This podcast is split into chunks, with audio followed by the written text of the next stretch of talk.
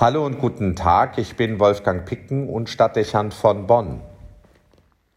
Von den radikal anmutenden Worten Jesu war bereits die Rede. Sie können in ihrer Deutlichkeit schockieren und beschämen, machen sie doch immer wieder die Diskrepanz deutlich, die zwischen den Ansprüchen des Evangeliums und der Realität unseres Lebens besteht. Es sind keine idealistischen Überzeichnungen, es sind die Zumutungen einer bis zu Ende gedachten Haltung der Liebe. Sie verträgt sich eben nicht mit manchen Denkmustern und Verhaltensweisen, die gelegentlich unseren Alltag prägen und mehr die Lebenswirklichkeit bestimmen als die Vorstellungen Jesu von einer anderen Welt.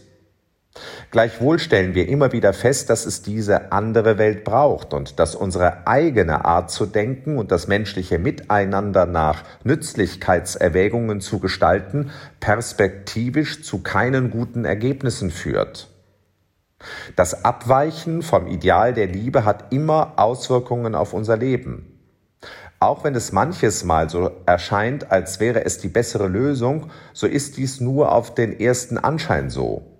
Wenn die Ordnung der Liebe verletzt wird, zeigt dies immer einen Verlust an Frieden und Harmonie.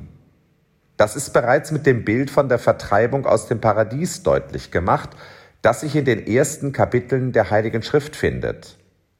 Mit dem Ungehorsam gegen die Liebe, so könnte man sagen, entfernen wir Menschen uns von dem, wonach wir uns eigentlich sehnen. Wir schaden uns immer selbst, auch wenn das nicht selten erst später sichtbar wird. Die Fastenzeit regt zu Werken der Liebe an, um Abwege zu beenden und Korrekturen in unserem alltäglichen Leben zu ermöglichen. Wir entwickeln Reflexe nicht immer aus böser Absicht, sondern meist aus Schutzbedürfnis, die Verletzung und Unrecht mit Verletzung und Unrecht beantworten.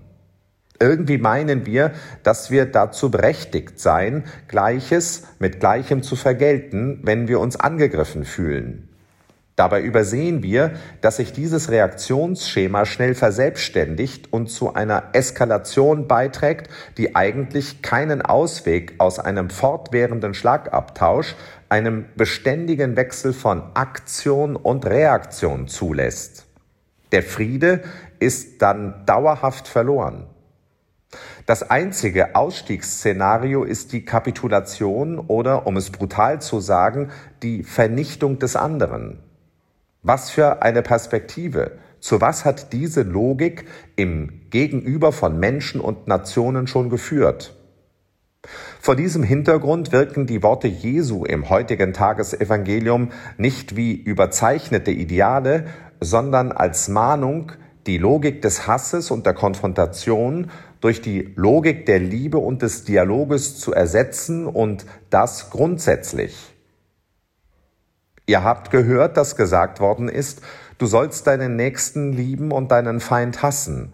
Ich aber sage euch, liebet eure Feinde und betet für die, die euch verfolgen, damit ihr Söhne eures Vaters im Himmel werdet.